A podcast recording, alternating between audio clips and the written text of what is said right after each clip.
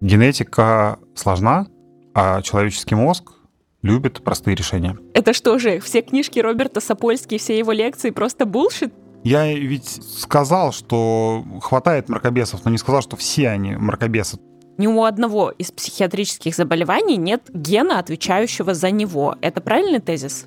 30-85% наследуемый компонент. Эпигенетическая нутрициология. Что ты об этом думаешь? Булшит? Сто процентов. Всем привет! Вы слушаете подкаст «Ешь спокойно. Все об отношениях с едой и самим собой».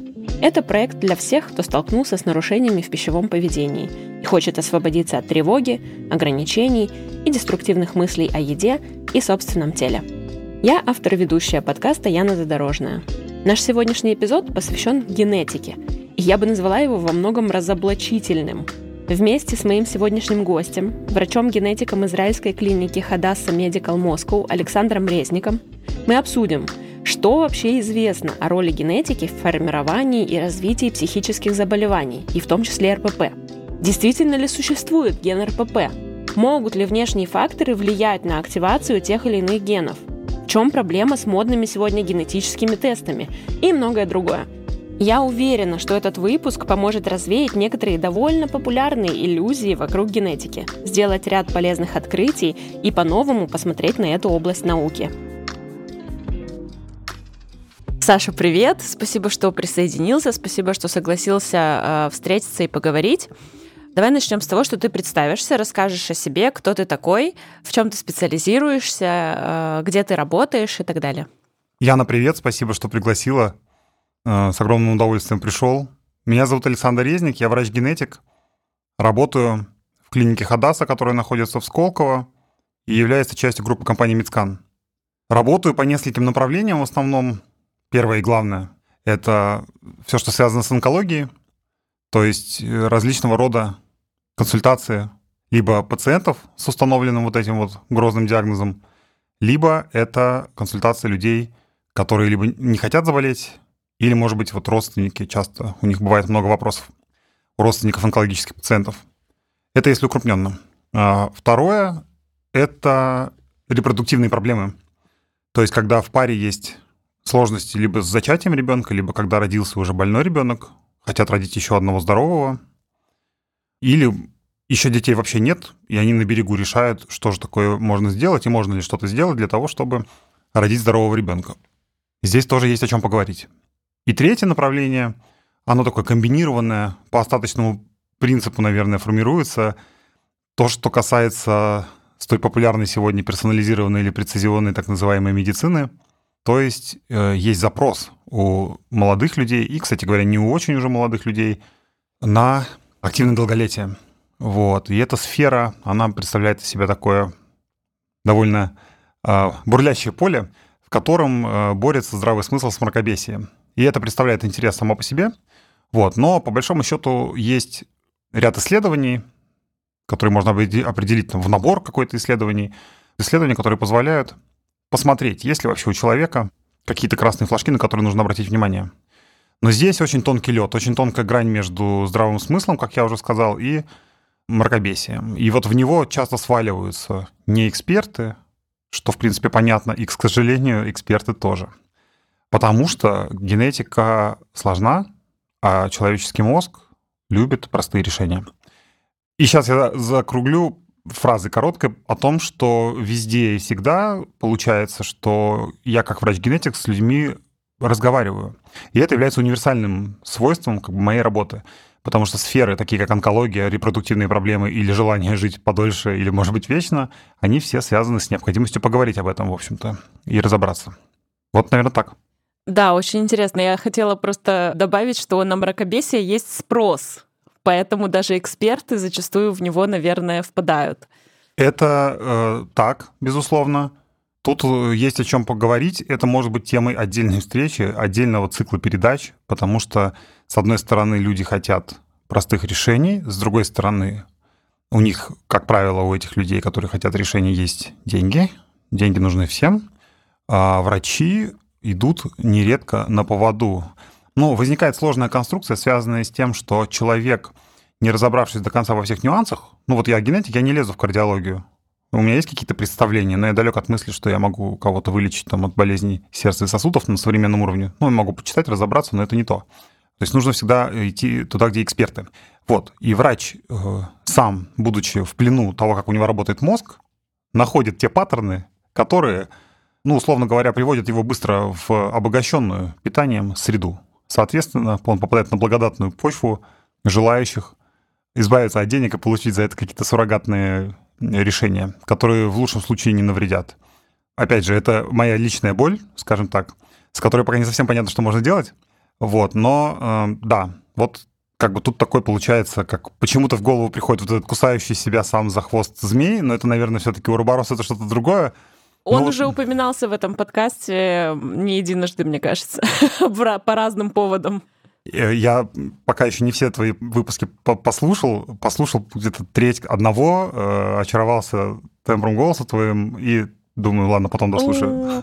Спасибо. Саш, по поводу того, что ты э, рассказала о себе, сразу хотела зацепиться за вот вторую область э, твоей работы, да, это где люди хотят зачать здорового ребенка и э, беспокоиться об этом. Вдруг ну, мало ли, ты сталкивался с парами, которые, вот, например, задавались вопросом, или там женщина, у которой был РПП какое-то, а, например, была осведомлена, что вот это генетическую имеет предрасположенность, и вот хотела как-то узнать, э, каковы шансы у ее ребенка и так далее. Вот, может быть, были такие пациенты у тебя?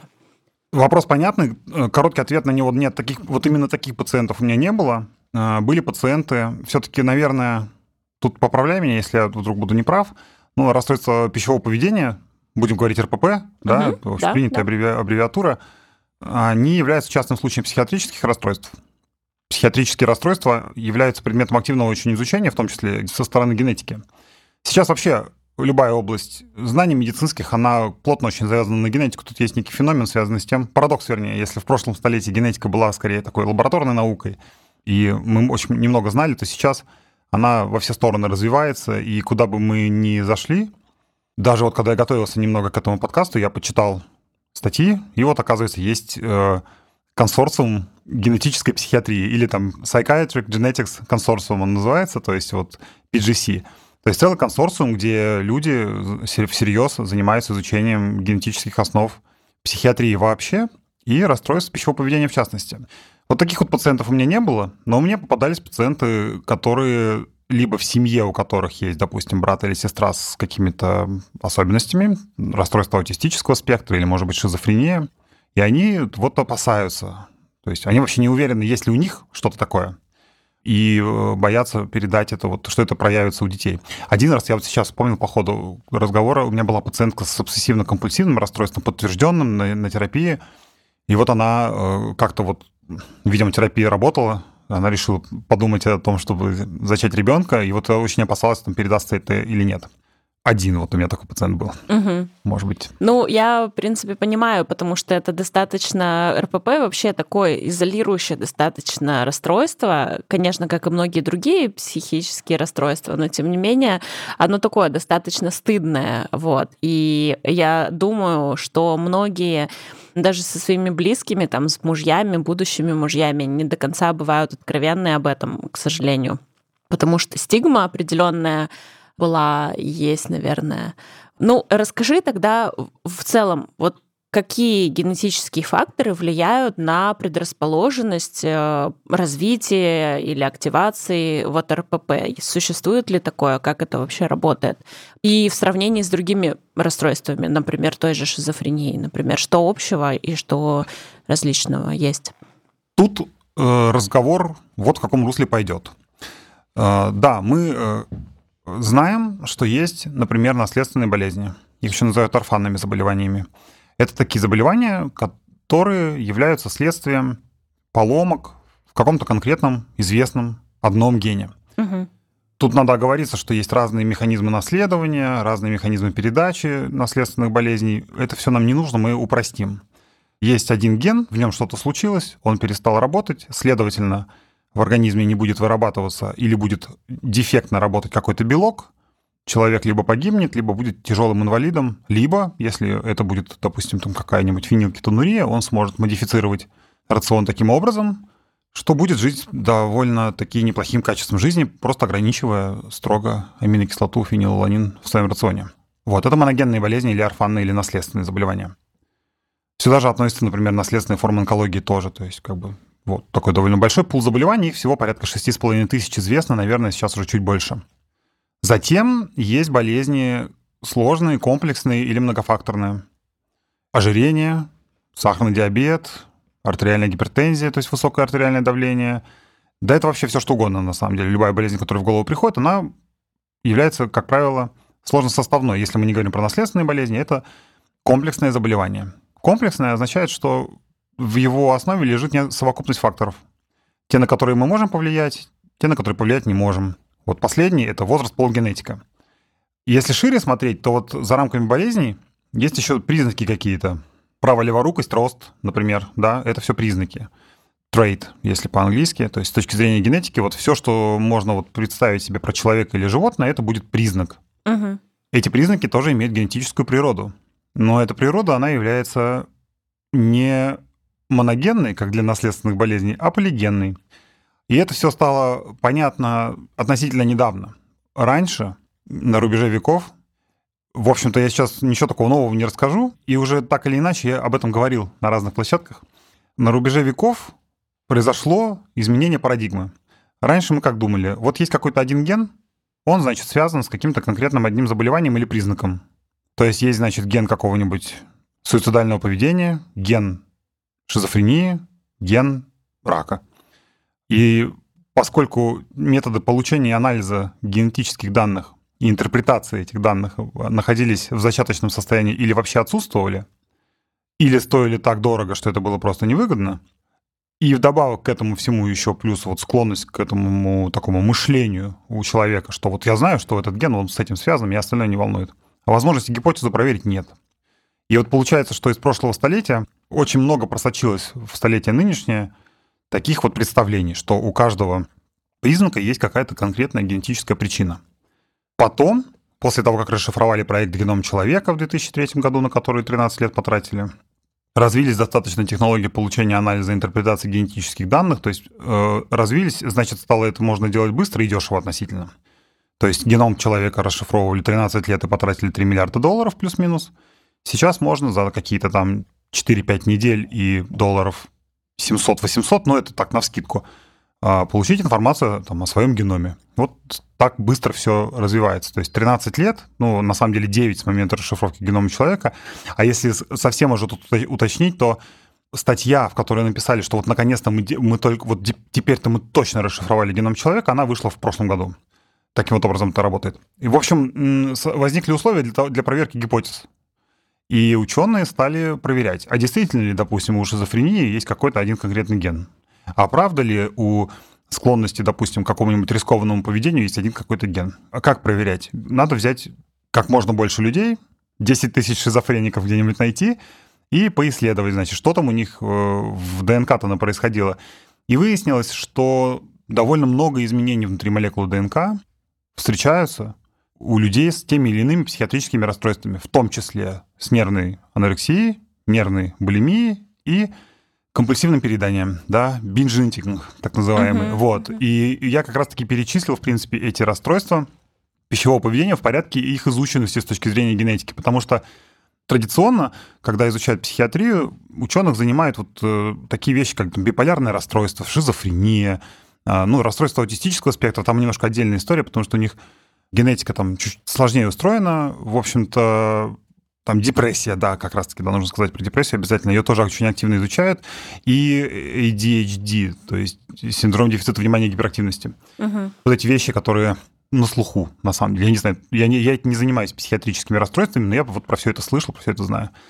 Там синдром Туретта, обсессивно-компульсивное расстройство, все это изучается. Изучается вот прямо сейчас. То есть вот я, когда готовился к подкасту, почитал научную литературу, других способов подготовиться нету, есть какие-то там фундаментальные статьи года 2004, когда вот просто вот есть ли какая-то генетика психиатрии угу. в отрыве от э, расстройств пищевого поведения.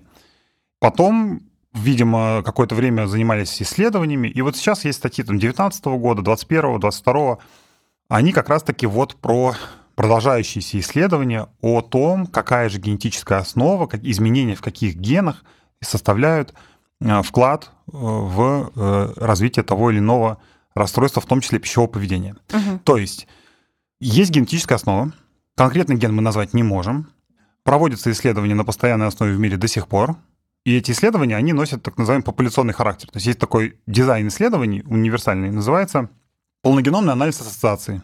Он, по сути, примитивен. Берем 100 тысяч человек здоровых, 100 тысяч человек больных, смотрим на ДНК целиком у одних и у других. И потом смотрим на то, какие изменения у здоровых есть, а какие есть изменения у больных. Угу. Вот. И если у здоровых людей, у здоровых сейчас людей есть изменения, которые есть у больных, то для здоровых начинает работать как бы риск. Но это такая корреляция и ассоциация.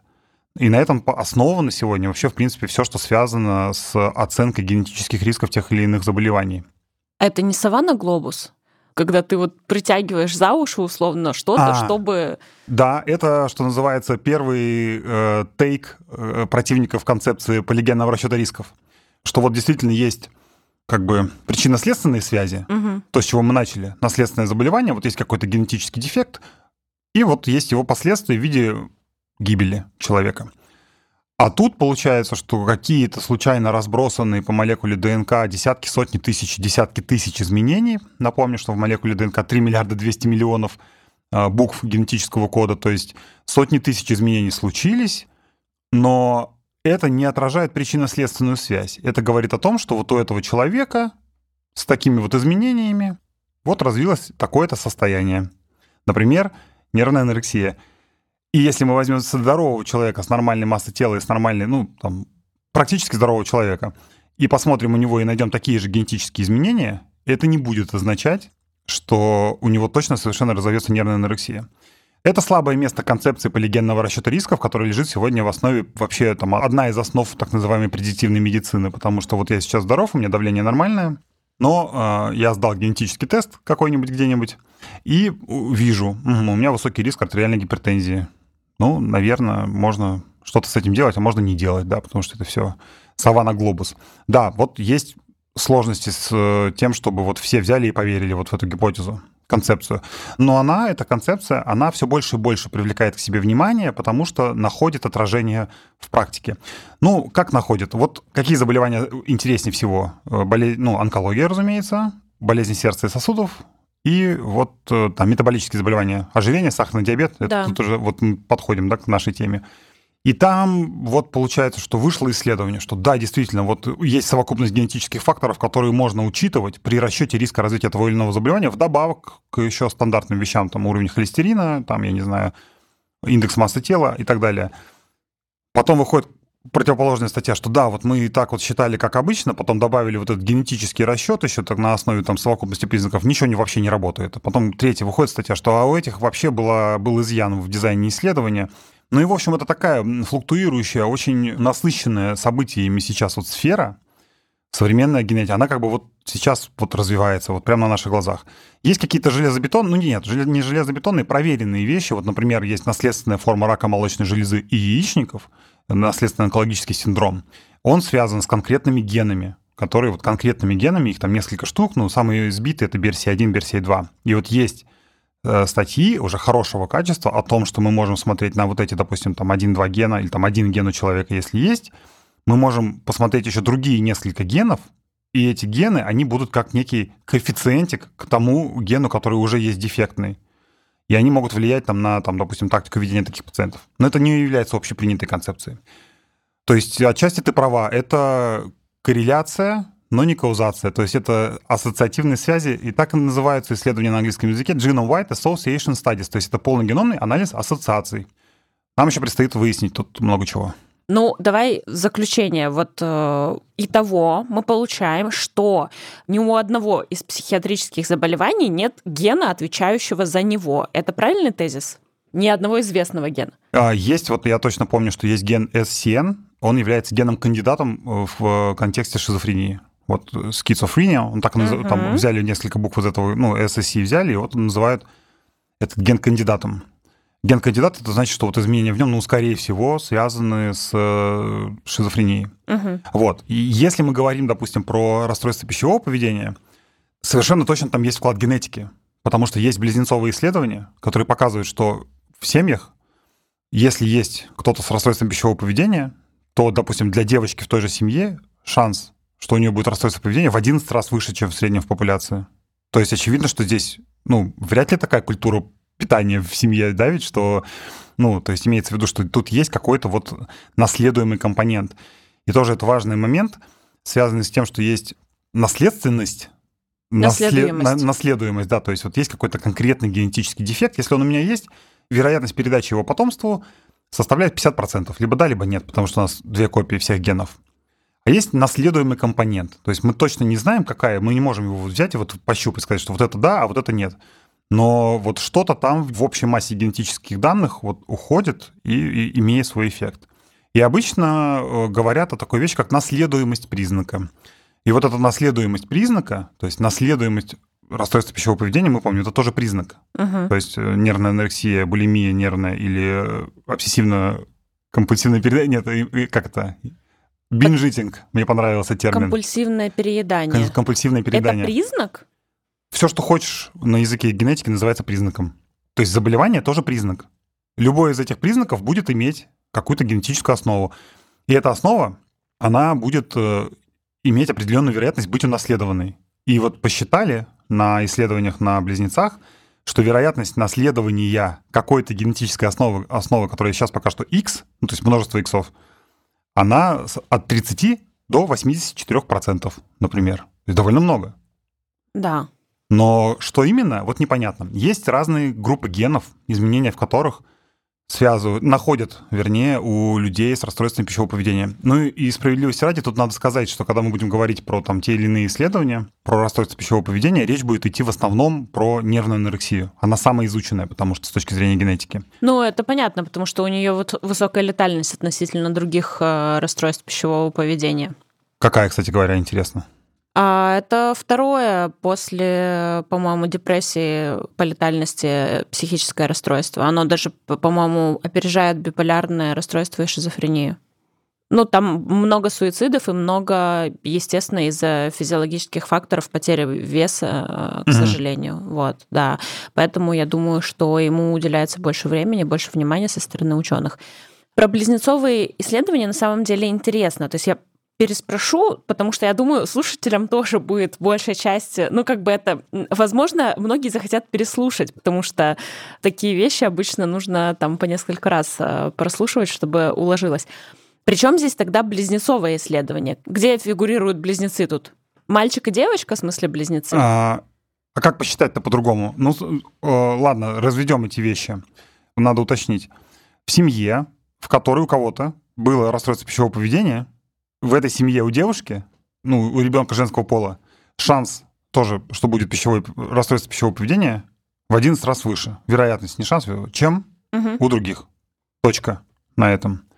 Близнецовые исследования, они немного на другое пролили свет. Они позволили выяснить, насколько наследуемыми являются расстройства пищевого поведения. Мгм. Вот те показатели, которые я назвал, ну, От 30 до 80. от 30 до 84, или есть еще в других источниках от 0,28 до 74. Тут как бы, ну, такое, то есть, ну, в общем, это на самом деле на уровне, там, погрешности, условно говоря.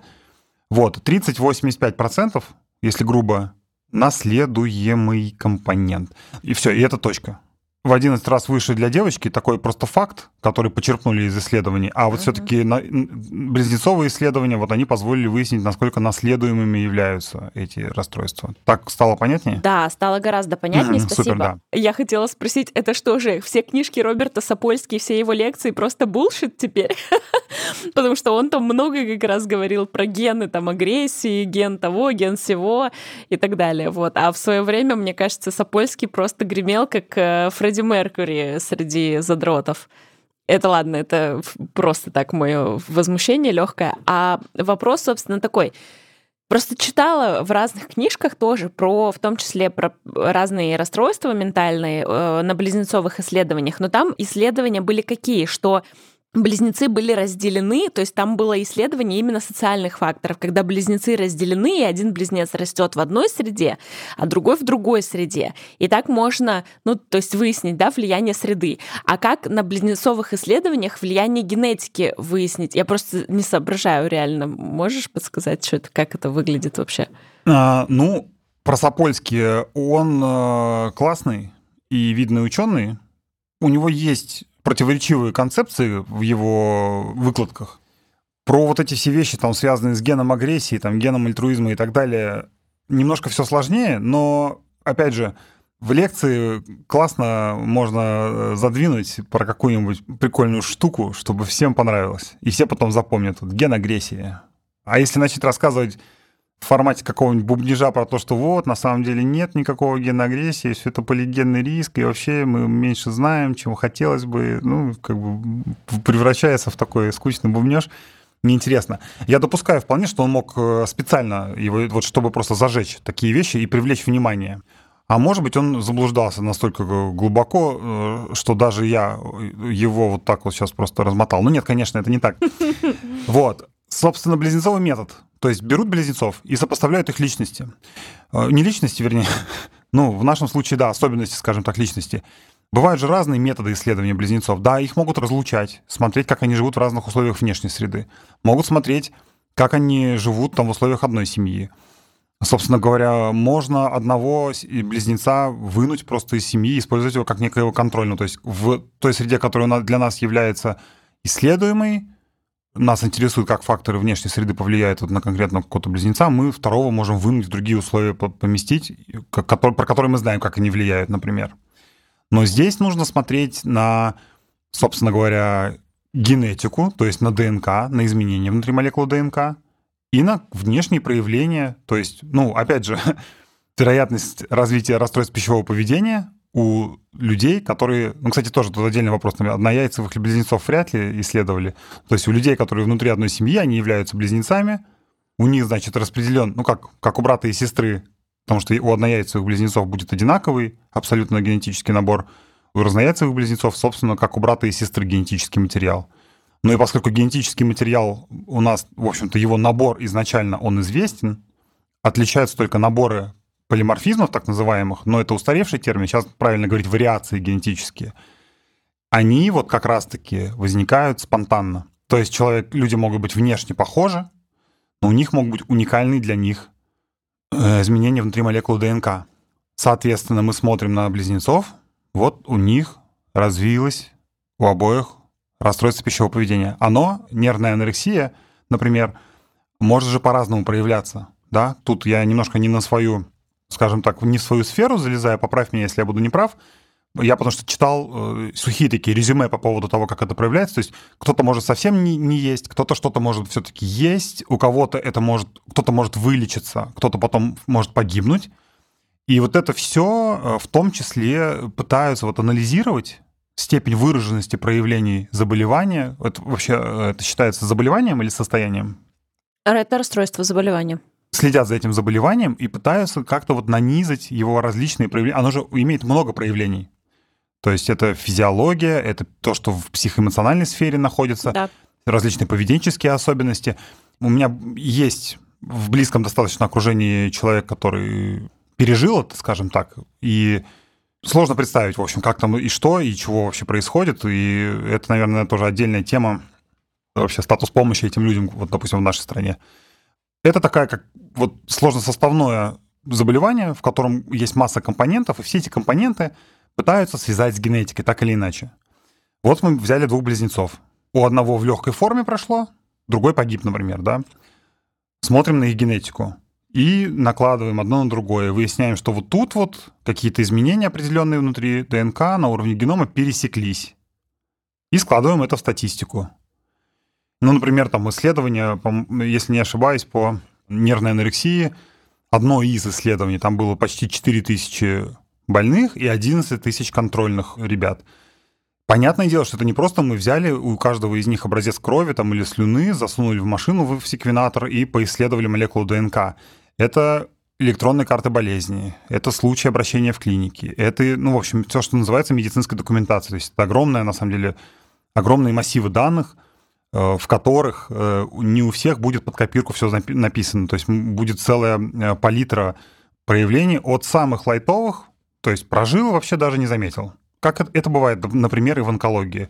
Что-то там у себя нащупал, вовремя обратился, оказалось супер доброкачественное, ну не доброкачественное, то есть злокачественное заболевание выявлено рано, подошла лекарственная терапия какая-нибудь современная, все, человек забыл про это, да, и тут полный можно градиент представить возможностей, и на, и на самого края будет тут диагноз сегодня поставили, через две недели умер. То же самое и тут. Вот, и каждая из этих вот позиций, из гаммы проявлений заболевания, она будет иметь какие-то свои особенности генетические. И вот тут вот нам помогает близнецовый метод, потому что мы имеем как бы, ну, два случая, два кейса. То есть вот у двух людей развивается что-то, и мы можем как бы их более-менее точно сравнивать. Угу. Вот, наверное, так. Да, понятно стало, спасибо. Тут вот хочется сразу такой мостик проложить от генетических факторов к факторам окружающей среды, которые составляют некую совокупность с генетическими факторами. Ну вот что называется там не активируют, не активируют. Ну, в общем, существует ли вот это вот явление, когда у тебя накладываются внешние факторы и генетические. И, например, если бы внешних факторов определенных не случилось бы, то генетические факторы бы не сыграли, может быть, в этот момент или вообще никогда. Вот если это, что это за феномен такой, расскажи, пожалуйста. Генетика вряд ли зависит от каких-то внешних факторов. Имеется в виду какие-то запредельные воздействия на нашу генетику могут привести к последствиям. Там ионизирующее излучение, ну, какие-то там техногенные вещи.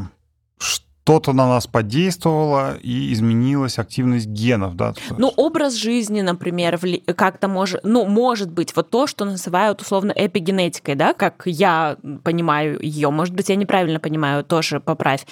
Но вопрос такой, что может ли образ жизни, например, ну вот человек начал заниматься фитнесом, и фитнес у него там э, какие-то запредельные нагрузки или экстремальные нагрузки, может быть, спровоцировали у него РПП условно. Вот такого формата вещи. Я скажу так, наверное, это возможно. Про эпигенетику допросят меня потенциальные эксперты эпигенетики, которые услышат этот подкаст, мало кто понимает, кроме них. Это очень э, сложная область э, генетики современной в том числе, хотя, например, можно найти запросто в интернете эпигенетическую косметику. Вот так вот, да, парадоксальным образом. Ну, то есть, очень непонятно. Некие наследуемые изменения активности генов, которые не связаны с изменением последовательности этих генов. Пример э, я помню только один. Была оккупация нацистами Норвегии, кажется, и там было мало еды. И беременные женщины, тем не менее, были. И когда эти женщины вынашивали детей, из объединенного глюкозой, то есть углеводами рациона, будущие дети, стремясь получить максимум сахара, вырабатывали большее количество э, рецепторов для сахара, чтобы уловить все мельчайшие вот эти вот молекулы глюкозы. То есть это было связано с изменением активности молекулы ДНК. То есть она такая, ага, ну, понятно дело, что она не, ничего не думает, она ничего не прикидывает, но мы ее очеловечим немножко. Она такая, угу, глюкозы не хватает, нам нужно вот этих рецепторов собрать больше. То есть изменился определенный участок молекулы ДНК, который стал активно очень считывать там, сам себя определенным механизмом, и рецепторов стало собираться больше. Потом, когда эти дети родились, кризис общемировой прошел, они повзрослели, количество рецепторов этих у них никуда не делось. И они все заболели сахарным диабетом, потому что из уже нормального рациона они все равно усваивали максимум сахара. Вот это эпигенетика. То есть как бы через те факторы, которые повлияли на маму, ребенок унаследовал некую измененную активность генов, и вот в итоге это привело к таким вот событиям. Ну, есть еще другие примеры, которые носят такой сугубо биологический просто характер, они, их, ну, они не иллюстративные. Вот, но про эпигенетику ей нужно активно заниматься, наверное, этому нужно посвятить жизнь, чтобы хоть что-то про нее узнать. я ничего практически про это не знаю. Сразу задам вопрос тогда уже, чтобы эту тему закрыть эпигенетики. Я правильно понимаю, что то, что сегодня можно прочитать в интернете, в общедоступных источниках, в научно-популярных книжках, которых сейчас очень много по эпигенетике, это все можно считать мракобесием? А, не все. Нужно пропускать через три сита. Ну нет, нужно смотреть на то, кто написал, какие регалии у этого человека. Мгм. Вот. И есть признаки, наверное, качественной, скорее, научной работы. То есть должны быть ссылки на исследования. Если не, не каждый тезис должен подкрепляться ссылкой, как вообще-то по-хорошему делается. То есть мы что-то утверждаем, если мы не академики, то нам надо на что-то сослаться. Нельзя просто написать текст какой-то. Вот я Да. считаю, что это вот так. Должна быть ссылочка на это, на то, откуда я это взял. Вот вам один тезис одной группы ученых, вот другой тезис другой группы ученых. И вот мы сейчас очень аккуратненько выводим свою мысль с оговорочкой о том, что мы это делаем на основе вот этих двух тезисов, хотя как бы, ну, Мгм. на суд общественности. Мгм. Вот, если же это просто некий поток сознания... Ассоциации. э, Да-да, я, по- я понял, что ты в лагере противников по легенду расчета рисков. Ну, э, ладно, я это я шучу, конечно. Вот, э, нет, не ассоциации. Вот какой-нибудь человек, особо не разобравшись вообще... Ну, то есть, эпигенетика чрезвычайно сложная сфера знаний. Ученых, наверное, которые могут себя назвать экспертами в этой области, их немного. Не знаю, там по пальцам руки одной или двух. Ну, в общем, их очень немного. И, наверное, они, может быть, даже пишут книги. Вот можно начать с поиска таких ученых. То есть институт эпигенетики, существует он или нет? Лаборатория эпигенетики, допустим, есть в медико-генетическом научном центре там, Р- Российской академии наук имени профессора Бачкова или нету? Если есть, посмотреть, кто там работает, посмотреть на их статьи, написать на e-mail, потому что в каждой статье есть всегда corresponding author, да, то есть можно написать письмо, сказать, я Мгм. так заинтересовался вопросами эпигенетики, но я полный профан, вообще инженер э, по образованию, Мгм. Можете что-нибудь рассказать? Вот. У меня там есть учебник дома, ну, книжка просто такой, формата 4, там, на тысячу страниц, эпигенетика. Вот, пожалуйста, бери, читай. То есть, ну, естественно, я не, ну, там, картинки посмотрел, они классные. Но поскольку от этого не зависит моя жизнь или профессиональная деятельность, нельзя сесть и современную какую-нибудь книгу про отдельную область знаний взять и от, от и до прочитать. То есть мракобесие, наверное, нет, но если это бестселлер Times, если там какая-то распиаренная книженция, я сразу буду скептически к этому относиться. Ну да, я скорее об этом, потому что сейчас действительно очень много всякого разного, в том числе а, достаточно таких лесных, наверное, в моем случае для меня как э, профессионала в фитнесе, да, питании, наверное, можно так сказать, э, вещей, которые там э, как-то поддерживают, наверное, интерес людей к здоровому образу жизни, потому что там вот та популярная эпигенетика, она как раз э, продвигает идею того, что нужно там как-то стараться жить здоровой жизнью, иметь здоровые пищевые там привычки и так далее, вот. Но действительно, наверное, бабка надвое сказала, как говорится. Еще раз, я бы хотела все-таки резюмировать твой ответ по поводу внешних факторов. И того мы имеем, что на ген, э, на там, его активацию или неактивацию, какие-то внешние слабые факторы, типа там, где ты рос, повлиять не могут. Я правильно понимаю? Или твое окружение, или твой образ жизни. В течение жизни уже, наверное, нет. Ну, то есть факторы внешней среды на тебя уже повлияли. Вот ты родился под их влиянием. Как именно, Мгм. это вопрос. Можно поспекулировать на тему, вот поспеку... это в чистом виде спекуляции. То есть вот если ты занимаешься спортом э, всю жизнь, то есть очевидно у тебя, у тебя меняется метаболизм, растут мышцы, повышается выносливость. Будут ли, допустим, твои дети или мои, при условии, что я всю жизнь занимаюсь спортом, более склонны к занятиям спортом? Будут ли у них тренировки более эффективные? Вот это вопрос, на который я не знаю ответа. Но или это будет связано с тем, что я занимаюсь спортом, я, значит, получается, там стараюсь жить в какой-нибудь экологически чистой среде, питаться правильно, там есть клетчатку, у меня нет вредных привычек, и получается, что просто-напросто дети в более благоприятной среде окажутся просто существование. Вот, им придется там жить в какой-нибудь там прокуренной квартире, ну, условно говоря, в центре э, Нижнего Тагила. При всем уважении к жителям Нижнего Тагила, ну, там просто огромный завод, как бы вот в центре завода вот родится ребенок и будет там бегать. Но, наверное, ему будет хуже, чем тому, кто живет в альпийских лугах и коров пасет с утра до вечера. Этот момент, он нащупывается из моих слов, как мне кажется, что где-то здесь будет вот соприкасаться генетика как раз-таки с факторами Мгм. внешней среды. Но Мгм. чтобы ответить на этот вопрос, нужно поизучать. Для этого нужны исследования, какие-то гранты, цели, задачи.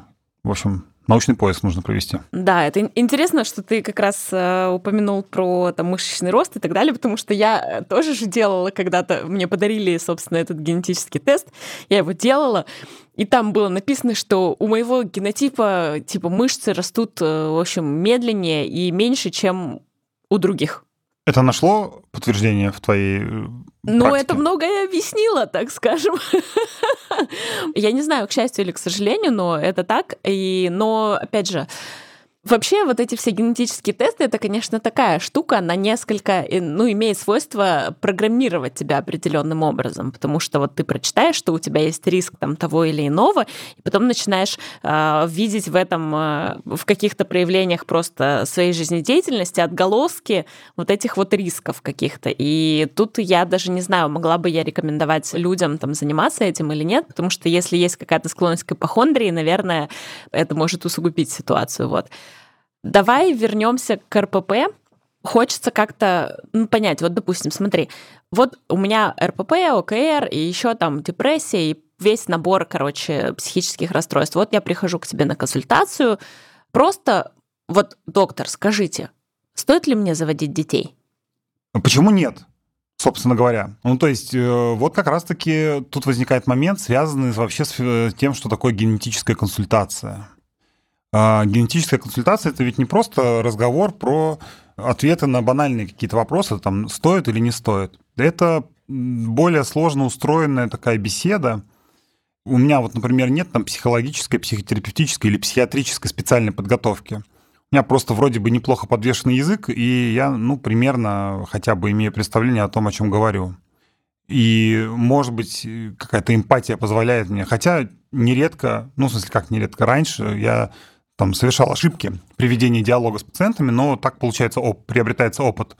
То есть, э, на самом деле, генетические консультации, они не только про конкретный какой-то запрос, они еще про этику.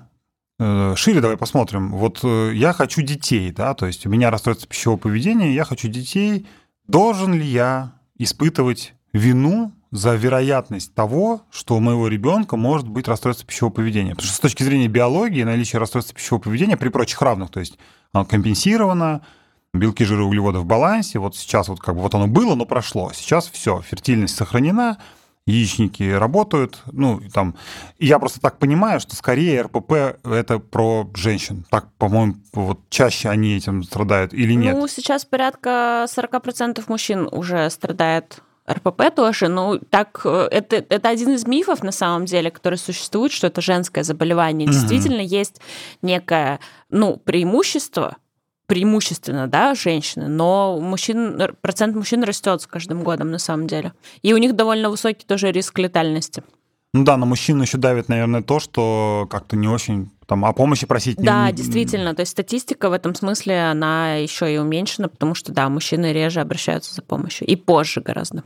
Вот, то есть генетические консультации, они про такие вещи, как стыд, вина, как бы про там некую стигматизацию, про обвинение. То есть одно дело я чувствую вину, другое дело там меня винят в том, что я в чем-то виноват. Поэтому простой ответ э, да, хотите детей, конечно, почему нет? Но нужно дальше поговорить о том, что вы думаете, почему вообще вопрос возникает, надо детей или нет. Вы уверены в том, что у вас у ребенка 100% будет расстройство пищевого поведения? Не факт. Насколько вероятно, что оно будет? Ну, хороший вопрос. Тут нужно будет поговорить про семью, знать, много ли сестер братьев, сестер. А, отдельная особенность э, нашей популяции в том, что у нас, как правило, не очень много братьев сестер. Мой опыт тоже об этом говорит э, красноречиво. И возникает э, куча вопросов, собственно mm-hmm. говоря, которые наполняют генетическую консультацию. То есть надо ли мне заводить детей? Короткий ответ – да, надо. Давайте теперь поговорим, что э, под водой у этого айсберга скрывается. И хорошо, если человек в конце консультации ну, уйдет. Опять же, я никому не говорю, что вам всем уйдет, нужно... и точка. Да, да, да. Уйдет с каким-то пониманием, что ему делать дальше потому что передо мной не стоит задача, там, чтобы все там, беременели, беременели, пытались там, и так далее. То есть передо мной стоит задача максимально информировать человека о том, что на сегодняшний день вот говорит наука про его проблему, медицина. А, давай такой просто умозрительный, скажем, эксперимент. Вот в одном из прошлых эпизодов мы а, с а, психотерапевтом, психиатром обсуждали тоже вопросы генетики, наследуемости и так далее, РПП, и она поделилась своей информацией, я уже не помню там, каким источником она была подкреплена, она поделилась своей информацией, что у женщины, там, имеющей в анамнезе РПП, действительно ее ребенок, особенно если это девочка, может быть с риском заболеть. И поэтому, вероятно, такую девочку, такого ребенка, наверное, не нужно отдавать в балет, потому что в балете высокая статистика РПП, да, ну очень высокая. Вот как бы ты оценил вот такую рекомендацию, как генетик?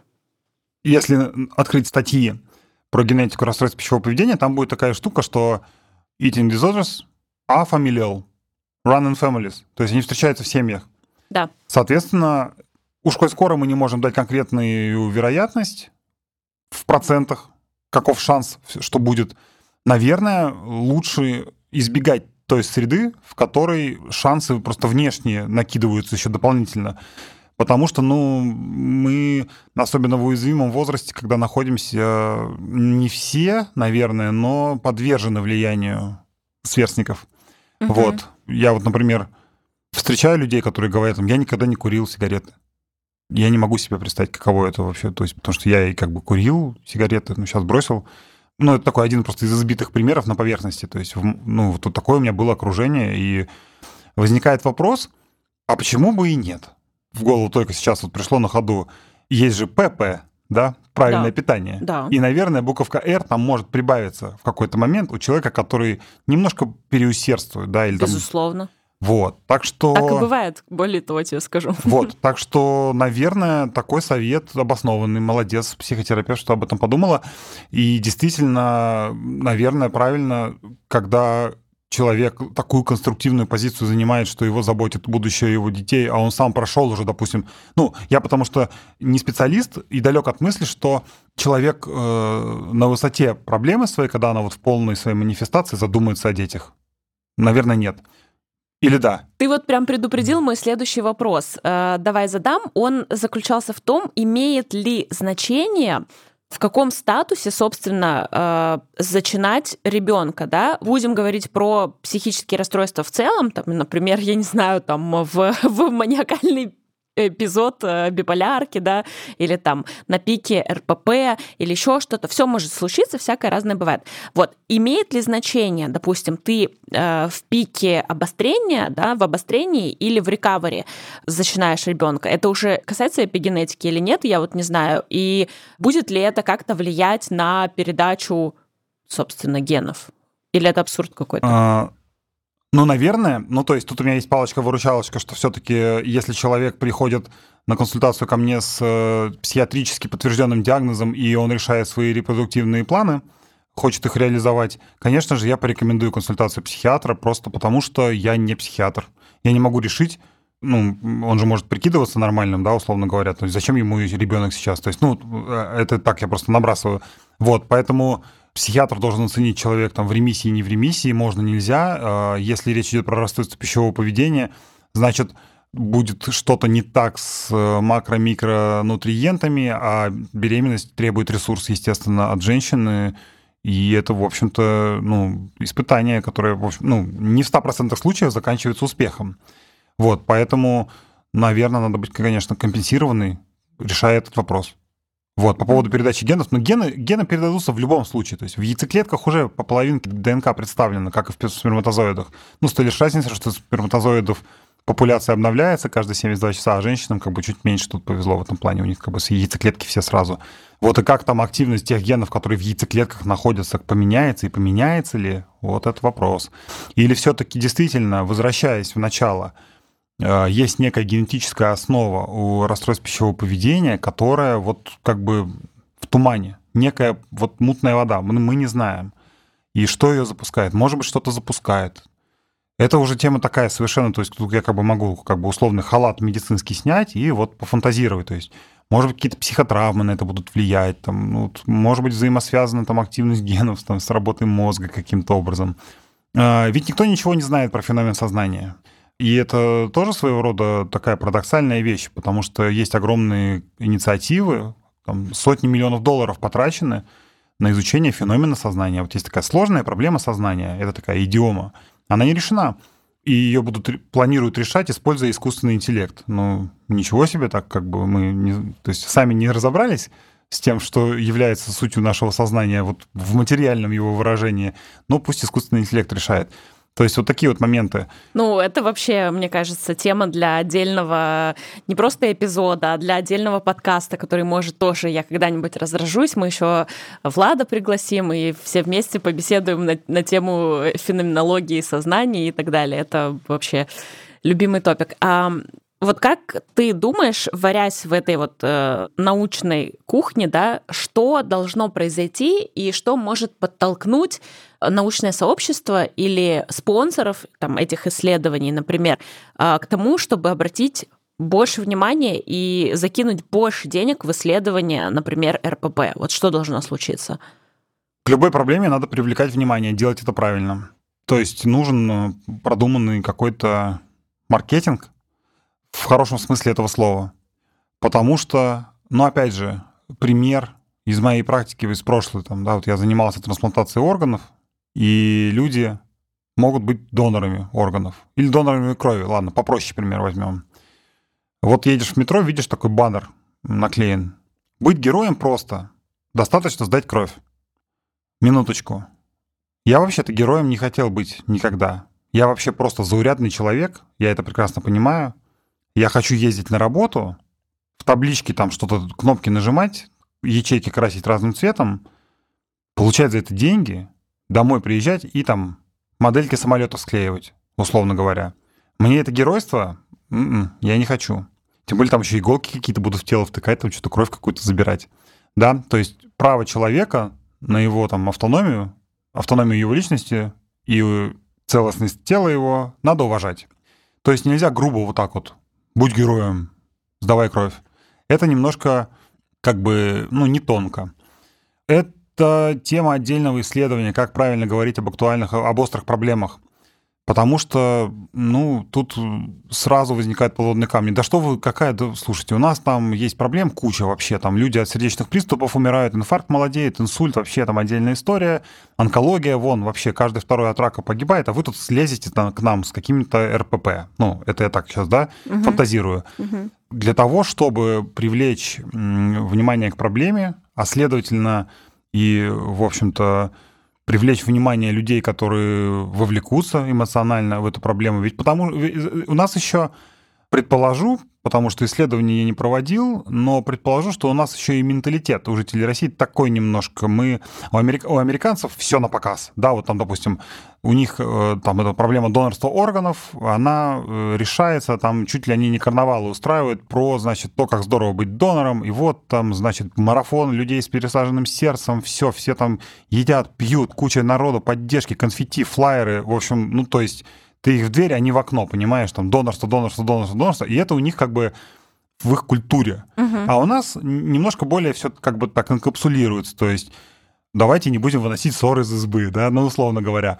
Вот. Я сейчас смелым образом масштабирую, там, ну, куда-нибудь загляну в глубинку нашей страны, э, где, в общем-то, и не был по большому счету никогда, там, да, в Сибири был, Ой, ну а что люди подумают? А как же там? Вот, что же? А что же? Ну вот что же? Хотя наверняка у людей, у жителей нашей страны и вообще в мире, естественно, наверное, мы не знаем даже настоящих цифр вот этого вот РПП и что к нему приводит. Как да, это... конечно. Ну, потому что это еще там старшее поколение вообще не до конца понимает, например, так же, как моя мама, она начала, собственно, понимать, э, что происходит и что за проблема, только вот когда я стала уже об этом громко говорить и привлекать вот специалистов, и в подкаст она слушает и переслушивает, и э, там что-то начинает понимать. А до этого, конечно, это все было какое-то, ну, мутное вообще представление, что что-то там, ну, типа, даешь нормально, и все, знаешь. Да-да, а... хотел сказать, извини, что перебью тебя, вот это вот еще вот про депрессию, да, ну что ты, блин, не грусти. У тебя все нормально, у ну, тебя любимая работа. Да, да. Ты живешь в любимом городе, что такое? Ну, все нормально. А, еще мне вот тоже, кстати говоря, в тему нашего с тобой разговора, как средство от э, всех моих недугов предлагалось родить тоже потому что э, все эти недуги у меня, ну, очевидно совершенно от того, что нечем просто заняться. Как бы вот будет у тебя ребенок, и с ребенком-то все будет э, вообще некогда будет думать и о депрессии, и о еде, и прочее такое. Вот. Смотри, по поводу маркетинга, маркетинга ты сказал, и тоже интересно, вот а как ты думаешь? Вот вышел фильм про принцессу Диану. Его так. показывали в кинотеатрах. У принцессы Дианы э, был РПП. Она об этом как-то публично заявила, там рассказала, и это было упомянуто в фильме в том или ином роде. В общем, было упомянуто. Вот как мне кажется, такие вещи, это, ну, они привлекают внимание к проблеме, а, романтизируя ее. Потому что я услышала от э, там одной из своих клиенток, что вот я узнала, что у Дианы тоже было РПП, и так классно. Ну, как бы, знаешь, немножко приблизились к принцессе Диане, типа. Вот. И эта романтизация, это как будто, ну, вообще не прикольно. Это как э, Честер Беннингтон, который покончил с собой и можно сказать, популяризовал суициды, знаешь, ну, немножко, потому что он же такой классный, условно, вот. И как будто это, ну, пример плохого маркетинга. Вот как ты считаешь? А, я отчасти соглашусь. Меня, ну, это не моя оригинальная мысль, если автор услышит, э, привет тебе, э, в общем-то, на футбольных матчах написано большими буквами «Say no to racism», да, то есть «Скажи нет расизму». Да. Блин, я и знать-то не знал, что такое расизм. Сейчас полез узнавать, и у меня уже рука тянется как бы известно куда сама, то есть и люди могут себя в этом находить. То есть таким вот образом действительно оказывается на футбольных матчах, наоборот, людей к расизму и призывают вот этим вот лозунгом антироссийским. Ну, то есть, тонкие моменты достаточно. Э, в сериале «Клиника», вот я помню, была какая-то серия про тоже там донорство трансплантацию органов, и я не помню какой-то эпизод, естественно, я не помню какой-то сезон. Я смотрел этот сериал не когда он там выходил, а вот просто в какой-то момент э, я был в командировке и просто сел и посмотрел от начала до конца. И э, ну просто, то есть настолько тонко срежиссировано, то есть вот нигде они там, вот, вот проводя вот эту вот линию про, это все-таки серьезная программа, у них там разные структуры, там United Network, Organshare, все на своих местах в плане того, как работает логистика, но настолько тонко это проведено, и да, это тоже своего рода романтизация, но там они бьют э, как бы в сердечко, то есть ты, я, по крайней мере, может быть, потому что в теме, я прочувствовал вот ситуацию, и думаю, блин, вот да, вот, вот так вот нужно об этом говорить, и это... Ну, клиника, она вся такая, то есть там вот люди прям в душу вложили, то есть и там эти слезы, и смех, то есть просто великолепный сериал. Плюсую. Но, да, но так работает вот в том числе тоже популяризация различного рода идей. Я, э, если меня никто не спрашивал, я просто считаю, что совершенно трагическим образом деградировал кинематограф э, по всему миру. То есть э, самих как бы высказываний, их по пальцам можно пересчитать. Я даже я не помню, когда я последний раз смотрел кино, так чтобы прям, о, там меня это поразило и потрясло. И вполне может быть так, что э, из благородного посыла э, заострить внимание общественности на такой острый и актуальный, как выяснилось, да, то есть я тоже, ведь пока ты меня не пригласила, ну, расстройство пищевого поведения где-то там существует, хотя эмоционально это у меня откликнулось, потому что у меня есть опыт непрямого, там, ну, опосредованного вот взаимодействия с человеком, с РПП. Это как бы смотрю на фотографию, думаю, блин, ничего себе, это как вообще так? Это что это такое? Это возможно? Вот, но сейчас, благо, все хорошо. Вот, и в итоге взяли, знаешь, в сито набрали воды, бежим, бежим, бежим, в сценарии это хорошо, потом тут вычеркнули, реплики местами поменяли, и в итоге что-то какая-то фигня. А у меня РПП клево, знаешь, там, ну, такого плана. То есть э, к этому нужно, тут должен быть целый ну, институт в том смысле должны быть э, специалисты разные, из разных сфер, психологи, психиатры, психотерапевты, врачи, э, ну, генетики постольку поскольку мы потому что ничего не можем сделать, мы можем, ну, никак не, генетики никак не поменяешь. Вот, ну, то есть, э, там, диетологи, нутрициологи, среди которых еще там половину расстрелять нужно просто запретить им вообще думать про медицину и питание. Вот, то есть, это брать нужно экспертов там высокого очень уровня, а, провести отбор, вот сесть, как бы поставить перед ними там ящик, вот написано вот проблема, вот кирпич положить, написано проблема РПП, все, решаем, брейнштормим, пока не придумаем, как это все правильно делать, а, не выходим из этой комнаты. Но проблема, конечно же, будет в финансировании, потому что чем больше у тебя денег, ну, так уж получилось, что деньги всеобщий эквивалент. И по-настоящему серьезные какие-то вещи без э, должного финансирования не сделать, э, можно ну, что-то там на энтузиазме затащить, но, опять же, это тяжело. Нужно быть просто фанатиком своего дела. Интересно, у меня сейчас возникла мысль, что, наверное, было бы прикольно пообщаться. Возможно, я попытаюсь найти какого-то спикера, например, там какого-то пиарщика или маркетолога из медицины или из здравоохранения, который делает какие-нибудь классные, ну, компании, и обсудить эту тему, как можно было бы продвигать, э, например, эту проблему вообще в просто продвигать. Это интересно на самом деле, потому что ведь кто-то же занимается этим, кто-то же специализируется на этом. Ну, пока что довольно плохо, наверное, с учетом того, что мы видим. Ты говоришь того, что мы видим, я ни разу нигде не видел ничего про РПП. Чтобы... Нет, про РПП я тоже, я имею в виду в целом какую-то социальную, медицинскую именно а, рекламу. Ну, а. и из последних примеров это, наверное, все, что про коронавирус мы можем увидеть, и довольно скудно э, представленное такое креатив. Ну и там на вот креатив вот... кринж. Да, да, да, да. На вот э, досках объявлений про там... Ну, мне очень нравится сама идея вот про активное долголетие, вот то, что людей старшей возрастной группы вот фактически ведь для них куча всяких активностей, то есть это там тебе и какая-то там э, и танцы, и различные вот такие вот штуки. Но опять же, это вот я из дома вышел, посмотрел, вот у меня там около подъезда наклеено, думаю, ну классно, то есть старичкам есть чем заняться, то есть какие-то масштабные вещи. Мне вот в, в голову пришло что-то про God Milk, вот было такое там, когда разные люди, разные селебрити пили молоко, и они вот с бутылкой молока я не, даже не знаю, молоко ли они рекламировали вообще и его пользу. Ну, то есть, э, вот, пожалуйста, целая незанятая ниша. Но она не занята вне... Мы не знаем о том, что она занята, но есть нутрициология, такая наука, как будто бы, вот, да, где там, если бы у нас было бы больше времени немножко другая повестка, там вот просто на все есть рецепты готовые, понимаешь, никто не готов вникать, то есть потому что, э, ну, как бы, вот вам назначение, вот список БАДов, вот это ешьте, вот средиземноморская диета, про нутрициологию там. камень сейчас мой огород, потому что у меня же специализация спортивная нутрициология тоже, среди прочего. Вот. Я... Но в целом я согласна, что это очень поверхностные вещи, конечно по большей части. Да, это поверхностные вещи и стремление э, заработать. Я ведь э, сказал, что хватает мракобесов, но не сказал, что все они мракобесы. То есть, но это такая как бы очень благодатная почва, в том числе, например, генетика питания. Ее не существует нет каких-то генов, которые позволят тебе белки, жиры, углеводы рассчитать. А есть даже эпигенетика питания. Кстати, в Испании есть даже какой-то специальный институт, который обучает на вот эпигенетическая нутрициология. Вот так вот. Что ты об этом думаешь? Булшит? Сто процентов.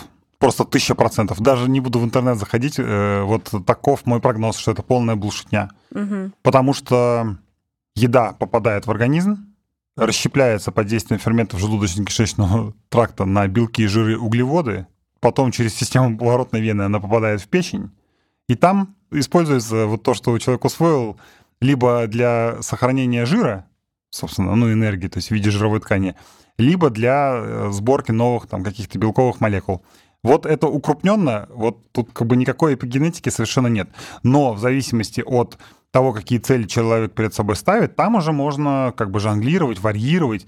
Но э, если в результате общения с нутрициологом я, я как бы, если он только заикнется там про какой-нибудь там, я, не дай бог, промокод или реферальный код, или я там какие-то БАДы начнет там списком перечислять, для меня это все как бы, ну, то есть до свидания лично для меня. Вот. Или, ну, то есть это такое предубеждение, или если он скажет, что да-да-да, я понимаю, но и обоснованно мне аргументируют, почему вот там то, то или те или иные нужные движения сделать. То есть все ведь сводится к тому, что обычно в директивной форме какие-то магические рецепты выдаются, и э, человек одухотворенно идет, значит, выполнять рекомендации.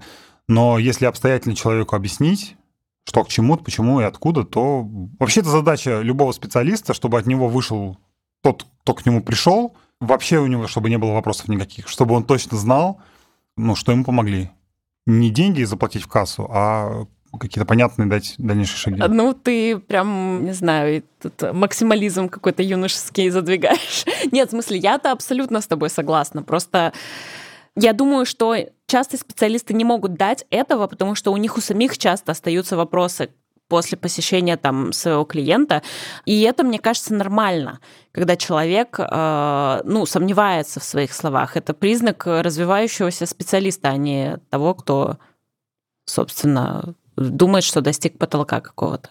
А, да, но А, есть нюанс, связанный с тем, что, ну, что значит развивается? То есть следит за трендами, читает актуальную литературу и постоянно проверяет, что он там ничего не напутал. Тут э, скорее я говорю про специалистов, которые как бы вот, ну, специалисты, я сейчас делаю жест кавычками, которые как будто бы знают заранее уже, что нужно, то есть у них есть отработанная схема, там вот этот куркумин, кунзим, Q10, там цинк, то все, фалат, естественно, там, я не знаю, но я так уже немножко, конечно, подтруниваю над коллегами по цеху, и они особо даже как бы и не парятся. Они потому что точно знают, тут важный нюанс, что их схема, она не навредит. Хотя мы знаем случаи из Инстаграма, когда люди без, когда люди без специального медицинского образования делали далеко идущие назначения, и это все приводило к неприятным последствиям. Но э, нет, я бы не согласился с тем, что максимализм, то есть нужно просто критически подходить к тому, чем ты занимаешься, и как бы действовать в интересах пациента, потому что я как врач исхожу из пациент-центрического подхода, то есть для меня важно, чтобы человек ушел ну, боль, чтобы его разрешилась, какой бы она ни была, в общем. А есть некий перекос в сторону финансовых интересов. Да, нет, тут я согласна абсолютно. И более того, в теме терапии РПП, возвращаясь да, к нашему подкасту, это очень тоже, к сожалению, э, распространено, особенно среди психологов из Инстаграма, в кавычках, которых сейчас много. Каждый буквально там первый или второй человек, который сам столкнулся с РПП, в результате становится психологом и начинает всех подряд лечить теми средствами, которые помогли ему конкретно. И то мы не знаем, помогли, не помогли, или просто человек э, решил как-то, ну, в общем, Такого много, э, к сожалению, я с этим сталкиваюсь буквально каждый день, потому что мне в рекомендациях там прилетает постоянно огромное количество, если ты начинаешь смотреть, и там не всегда, в общем, какие-то ценные советы даются, мягко говоря. У нас, короче, наметилось несколько направлений, которые можно дальше развивать. Они уже не так, может быть, близко к теме нашего подкаста, но все равно очень интересно, и хочется обо всем поговорить. Какие-нибудь, скажи, завершающие, наверное, там, емкую мысль а, о том, на что следует обращать внимание людям, у которых есть РПП, и которые, возможно, там как-то задумываются о там, будущем своем. Я, если честно, очень э, верю сильно в качественную психотерапию.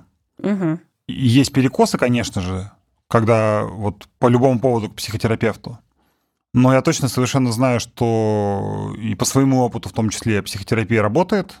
Она бывает разная. Она может быть в том числе evidence-based, а не просто какие-то там разговоры о чем-то. Э, сложно бывает психотерапевта своего найти, но мне кажется, что без помощи специалистов этого профиля расстройства пищевого поведения не разрешить вряд ли можно с этим справиться самостоятельно.